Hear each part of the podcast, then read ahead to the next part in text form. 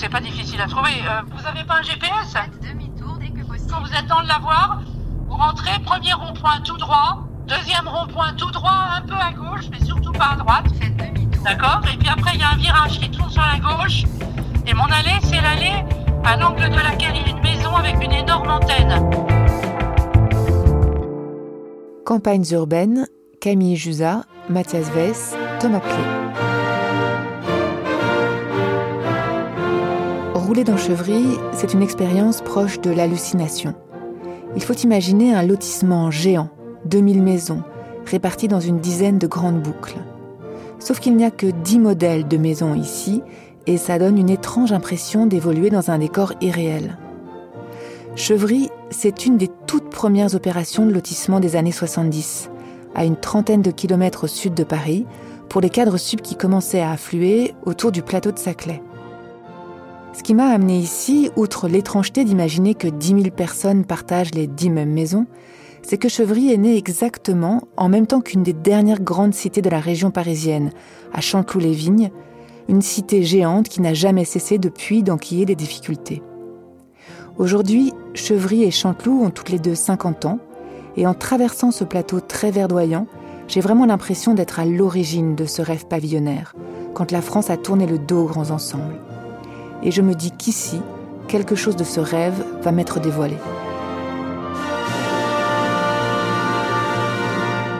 Épisode 3 sur les traces de l'utopie.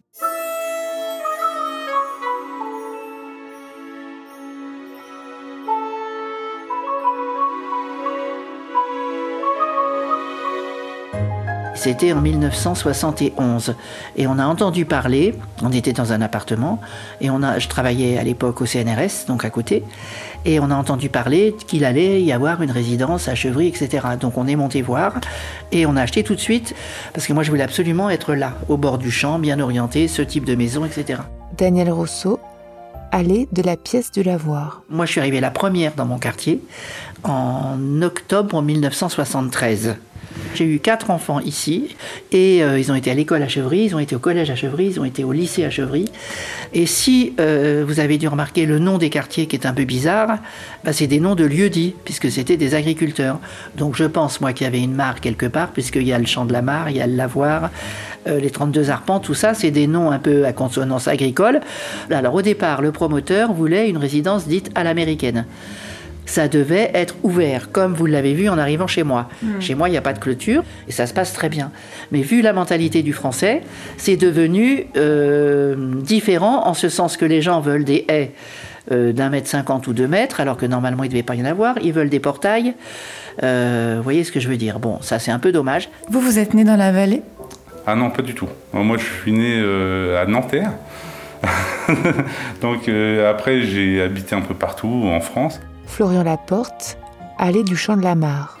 Euh, ensuite, euh, je suis allé travailler à Paris, donc j'habitais dans un petit studio dans le 15e, un autre dans le 16e.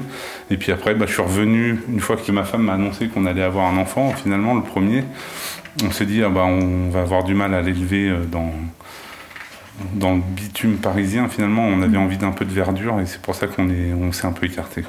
Et alors, vous avez eu, avec la maison, les prospectus euh, qui vendaient Chevry 2, c'est ça? Qu'est-ce que c'est? Alors voilà, en fait, les anciens propriétaires qui avaient acheté la maison au moment de la construction de Chevry euh, avaient gardé ces, plaquettes commerciales, donc ces plaquettes originales de l'époque. Ça fait très cliché ce, prospectus parce qu'on voit bien le style des maisons américaines un peu euh, dans les quartiers typiques. Comme on peut voir souvent dans les séries en fait. Hein. Le prospectus de vente de Chevry, c'est une plongée dans les années 70. Sur une double page, il y a d'abord cette promesse. Ces maisons de campagne feront de parfaites résidences principales. On nous y présente les dix modèles dont les noms sont déjà un voyage en soi. Les maisons s'appellent Rambouillet ou Mansart pour ceux qui sont plutôt grand siècle, ou bien Louisiane ou Kyoto pour ceux qui rêvent d'ailleurs. Et du coup, bah, on voit les familles heureuses autour d'un, autour d'une table, en train de jouer dehors. Voilà. Bon, ce sont des maisons qui n'ont d'exotique que le nom. Sur les photos, tous les modèles affichent crépi blanc et toit à double pente. Il y a bien un porche à colonnes pour évoquer la Nouvelle-Orléans ou un toit qui rebique pour figurer le Japon. Mais ce n'est pas tellement ça qui compte. Le plus important, c'est, sur toutes les photos, la mise en scène du bonheur familial assorti à la maison. Des couples aux pantalons pas def boivent des drinks sous des parasols, des enfants jouent sur une pelouse incroyablement verte, sous le haut vent du garage, une R16, signe de réussite de cette classe moyenne en train d'inventer ses rites et ses manières de vivre au début des années 70. La brochure propose bien sûr des idées de déco pour les salons ou grandes baies vitrées, présente le futur golf, les nombreux équipements sportifs et le clubhouse, bref, toute une vie nouvelle sur ce plateau d'Île-de-France. Et ici, donc, on est dans une Rambouillet 2. Avec trois salles de bain, un garage de voiture, il y a euh, deux dressings, enfin, je sais plus. Euh, euh, voilà, en fait, ce sont des très grandes maisons. Mais globalement, en fait, toutes ces maisons, même s'il y en a qui sont un peu plus petites, proposent quand même des belles prestations avec des grands salons assez lumineux, un peu comme ici, avec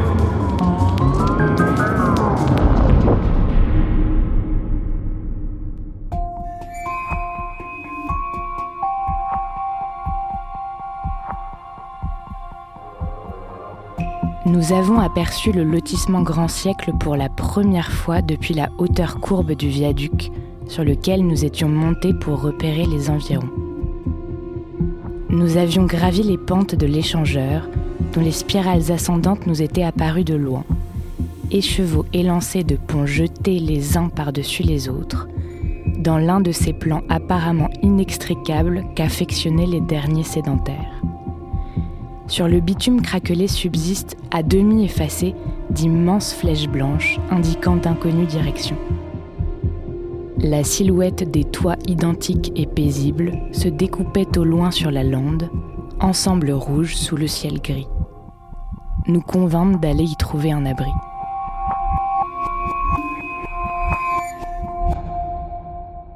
Fanny Taillandier, vous avez euh, il y a quelques années, écrit Les États et empires du lotissement grand siècle, qui est une sorte de fiction euh, d'après l'Apocalypse, on pourrait dire, qui met en scène un groupe de nomades euh, qui vient sur les ruines d'un lotissement. Pourquoi vous avez décidé de travailler euh, sur, sur un lotissement pavillonnaire? Je crois que voilà, il y avait cette forme euh, qui est toujours la même, qui est, qui est à la fois très très monotone et qui est toujours un petit peu variée parce que c'est jamais exactement le même lotissement qu'à côté, même si ça se ressemble toujours. Et puis euh, il y avait aussi le mystère de bah, de, qui habite dedans, parce que en fait, euh, les lotissements, on en voit partout, on en parle souvent, en général, on en dit plutôt du mal. Mais, euh, mais finalement, qu'est-ce que désirent ou qu'est-ce que rêvent les gens qui, qui décident d'habiter là, et ce qui est le choix d'une écrasante majorité des, Français hors des, des, très grandes villes, quoi. Euh, d'habiter dans du neuf, euh, d'avoir sa maison individuelle, etc. C'est quelque chose de très ancré. Donc j'avais envie d'aller creuser ce mystère-là, de savoir voilà quel était le geste. Qu'est-ce qui pouvait pousser dans une vie à désirer ça Et qu'est-ce que cette manie d'en construire partout, qui n'est pas le fait des individus, mais bien pour le coup des pouvoirs publics, disait aussi inversement du désir de, de ces pouvoirs vis-à-vis de leurs administrés. Quoi. Qu'est-ce qu'on attend d'eux quand on, les, quand on leur, les incite à se mettre là plutôt qu'ailleurs? De fait, le lotissement chercha à enraciner des déracinés. Il est acquis que les habitants du nouveau village, construit sur des champs, venaient nécessairement tous d'autre part et qu'ils cherchaient, en investissant ces pavillons, à reproduire le geste immémoriel du lopin de terre personnel dernière expression possible de l'égalité dans l'ère foncière et de la foi des hommes, leur rêve. C'est sûr que les lotissements sont en général construits sur des terres agricoles qui n'ont donc jamais supporté de construction auparavant. Donc ils sont en dehors de l'histoire bâtie humaine. Et, euh, quand on va habiter là, bah, fatalement, puisqu'il n'y avait rien avant, on vient forcément d'ailleurs. Donc des fois de pas très loin, mais en général de beaucoup plus loin, surtout dans le cas de la banlieue. Et en fait, c'est un, un, geste que je trouve euh, très touchant, en fait, qui est de, de devenir propriétaire de quelque part avec un jardin. C'est vraiment euh, c'est ce geste de, de, se sédentariser, en fait, même si c'est dans, dans une, une sédentarité artificielle ou sans racines.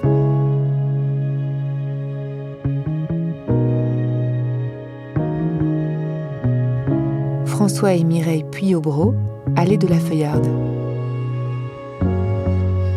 Nous remontions de Périgueux, d'une période en usine, On a passé, on a passé une semaine complète à faire la ligne de RER et en s'arrêtant, euh, en tapant en loge de concierge, aux agences proches des, des gares de RER.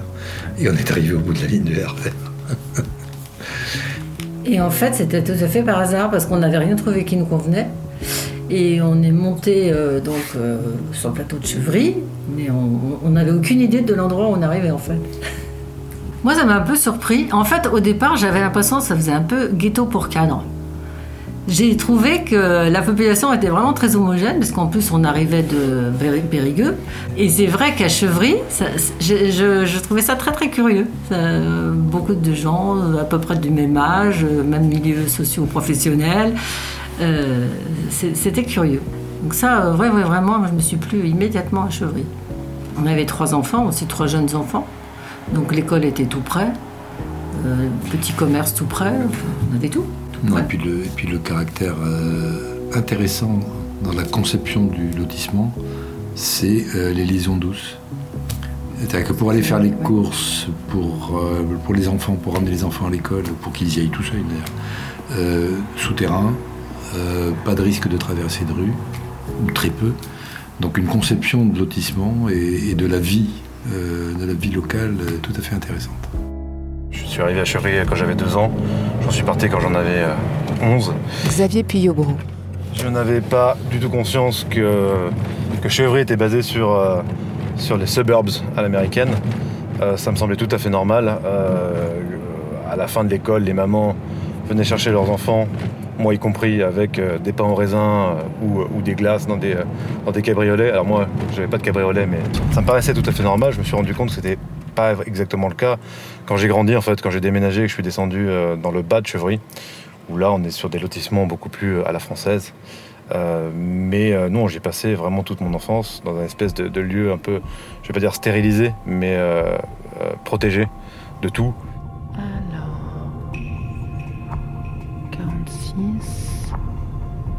50. Je vois même pas les numéros. Je vais me perdre en fait. Alors, 66.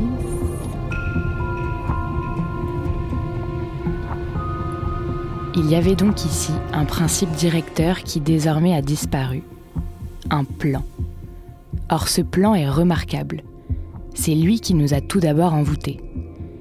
Les rues du lotissement Grand Siècle ne mènent jamais qu'à elles-mêmes, dans une organisation fractale.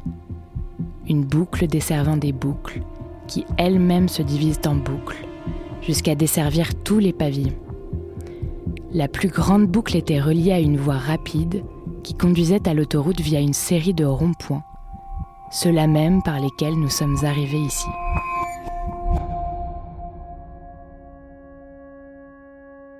L'impression qu'ils ont dupliqué, ils ont fait un copier-coller en fait de, de raquettes. En fait, on, on, appelle ça des raquettes, donc des petits ronds-points avec des maisons partout autour. Florian Laporte. Euh, ils l'ont copié-collé euh, tout autour du golf, voilà. Et du coup, ça fait euh, des maisons partout qui se ressemblent toutes un peu.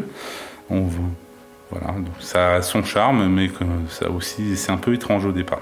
Alors au début, ça m'a d'ailleurs un peu perturbé parce que je me perdais. Alors quand je partais me balader à pied, euh, bah, comme vous, je me suis perdu. En fait, toutes les maisons, il y a une dizaine de maisons euh, types, et toutes les allées se ressemblent. Et donc, euh, en fait, on, très vite, on est dans un labyrinthe, on ne sait plus si on est passé par là ou pas, on ne sait plus vraiment où on est. Maintenant, ça y est, au bout de dix ans, on arrive à se repérer, mais c'est au début, vraiment, je me perdais. Ah oui, c'est vrai qu'il y avait une nature labyrinthique. Euh, les chemins, notamment les, les, passerelles dont on parle entre résidences, sont, sont habituellement tortueuses. Xavier Puyobro. Il y a des rambardes en bois qui, euh, qui, évitent que les scooters passent, par exemple. Mais à l'intérieur de ces petites passerelles, il y a des, mini-rocades. Alors je ne sais pas quel but elles avaient, si c'était un but esthétique ou, ou, autre chose. Il y avait des mini-rocades avec des buissons qui étaient censés euh, peut-être matérialiser un sorte de rond-point. Il y avait des espèces de, de, de rond-point pour piétons à l'intérieur même, c'était assez étrange. D'ailleurs, je, rêve encore. Je rêve encore de ces petites rocades pour piétons entre, entre les résidences. Et c'était très labyrinthique, il y avait un côté kafkaïen, on pouvait s'y perdre. Et moi, je me suis perdu, plus d'une fois. Au, tout début, quand, quand j'arpentais Chevry, euh, c'était tout à fait courant de, se perdre, justement, de, de, ne pas savoir dans quelle résidence on, allait déboucher. Et ça a pris, ça a plusieurs années pour, vraiment connaître, connaître le terrain. J'avais été interviewer les, les, habitants de ces lotissements. Fanny Taillandier. Et il y en avait plusieurs qui m'avaient dit en rigolant que, enfin en riant, mais quand même, ils me l'avaient tous dit qu'au début, ils avaient beaucoup de mal à faire venir des gens parce que les gens se perdaient en fait, ne trouvaient jamais leur maison et c'était donc dans les années 70, donc il n'y avait pas les téléphones portables, etc. Et donc il y avait ces invités qui tournaient dans les, dans les rues euh, en boucle et puis qui voyaient les maisons qui étaient toutes les mêmes et qui ne trouvaient jamais la porte où ils, où ils devaient frapper pour euh, rejoindre leurs amis. Quoi. C'est encore une fois l'inverse de, la vision traditionnelle, on va dire, de, ce que c'est que la ville, qui s'organise en fait sur des, repères. Donc que ça soit la place, que ça soit le monument ou l'église ou le lieu collectif. Euh, voilà, il y, a quand même des marqueurs euh, dans l'espace qui permettent de s'y repérer un peu. Et le lotissement, en fait, comme il annule toutes les autres fonctions que résidentielles, bah, en fait, il n'y a, rien pour rythmer le paysage. N'y a que des maisons. Et il euh, y a cette idée que tout le monde mène la même vie, puisque en fait toutes les maisons sont quand même conçues sur euh, un ou deux garages, une chambre parentale et les chambres pour les enfants. Donc très clairement, quand on est là, ce qu'on a à faire, c'est être euh, en couple, faire des enfants et avoir une voiture. Et c'est tout ce qu'on demande aux gens. Quoi. Et en même temps, c'est quand même une grande exigence pour les... Enfin, c'est beaucoup demandé. Quoi.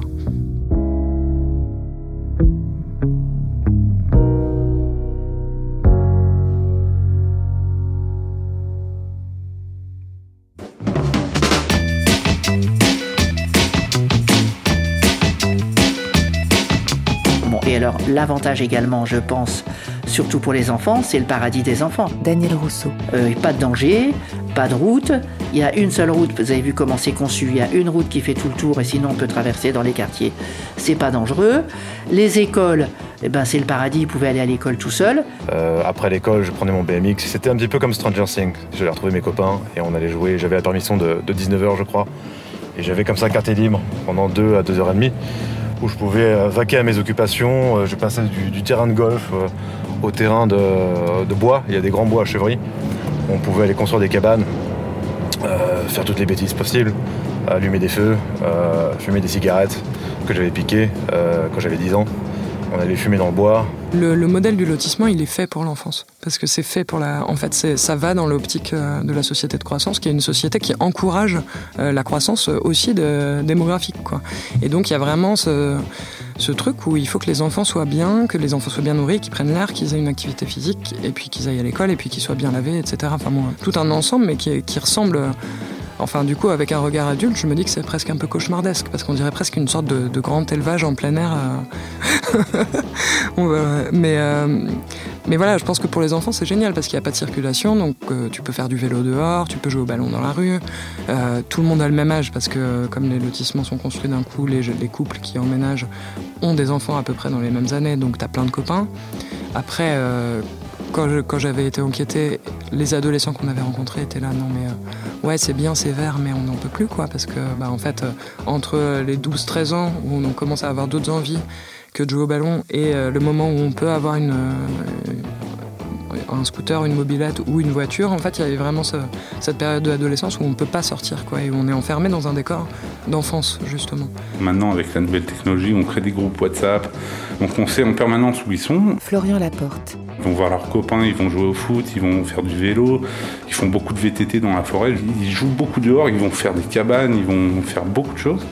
Mais ensuite, après, la vie euh, de grands adolescents, finalement presque adultes, euh, S'ils n'ont pas de moyens de transport, je pense que ça va être compliqué. Je pense qu'ils vont vite s'ennuyer quand même. Enfin, je sais pas.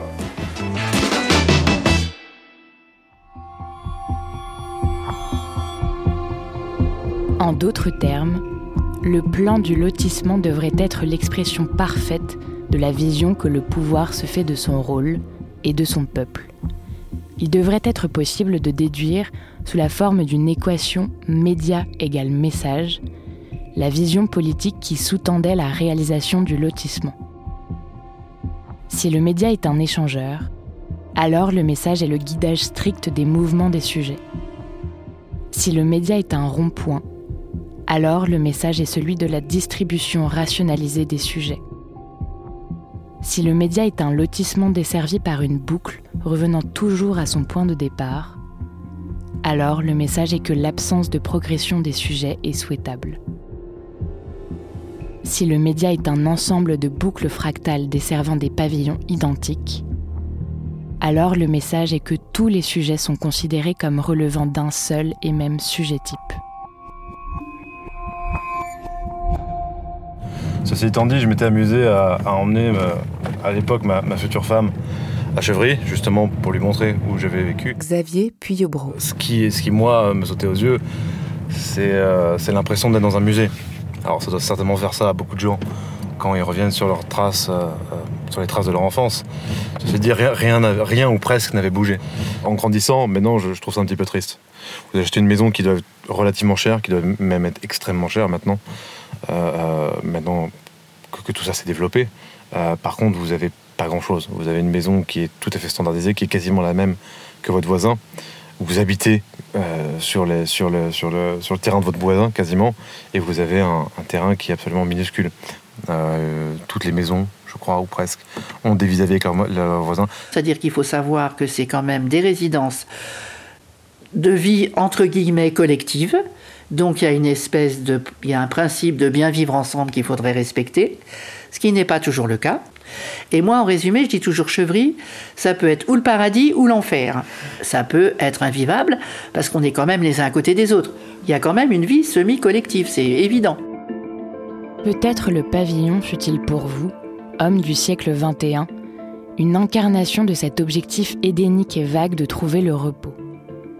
Vous étiez les enfants de l'histoire, celle qu'on raconte. Vous y jouiez un rôle, c'était comme ça. Vous étiez l'exode rural, vous étiez l'urbanisation, vous étiez le boom démographique, il vous fallait bien faire avec. Vous étiez venus de toutes les provinces, de toutes les campagnes désertées et de toutes les villes en déclin, escadron de travailleurs prêts à beaucoup pour gagner leur place au soleil. Vous aviez laissé derrière vous, un siècle durant et sans vous retourner, les lieux antiques de vos origines obscures. Pour cela, il vous avait fallu tenter votre chance.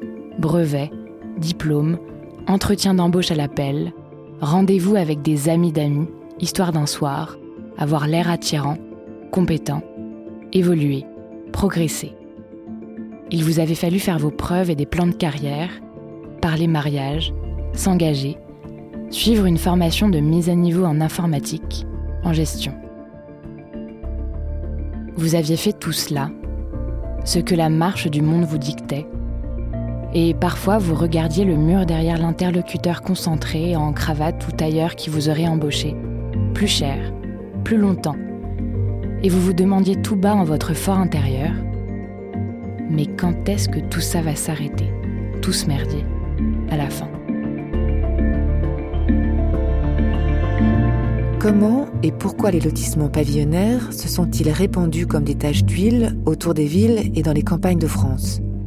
Il paraît que c'est la faute au désengagement de l'État, à la décentralisation et surtout aux maires, qui auraient été pris d'une fièvre bâtisseuse.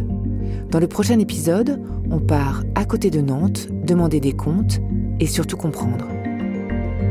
Merci à Yal Sadat et aux habitants de Chevry. Lecture Juliette Livartowski. Campagnes urbaines est un hors-série Programme B de Camille Jusin avec Mathias Weiss, réalisé par Thomas Plé. En partenariat avec le PUCA, le plan urbanisme construction architecture du ministère de la Transition écologique et du ministère de la Cohésion des territoires et des relations avec les collectivités territoriales. Coordination Hélène Pesquine, Jean-Baptiste Marie et Julien Moulard.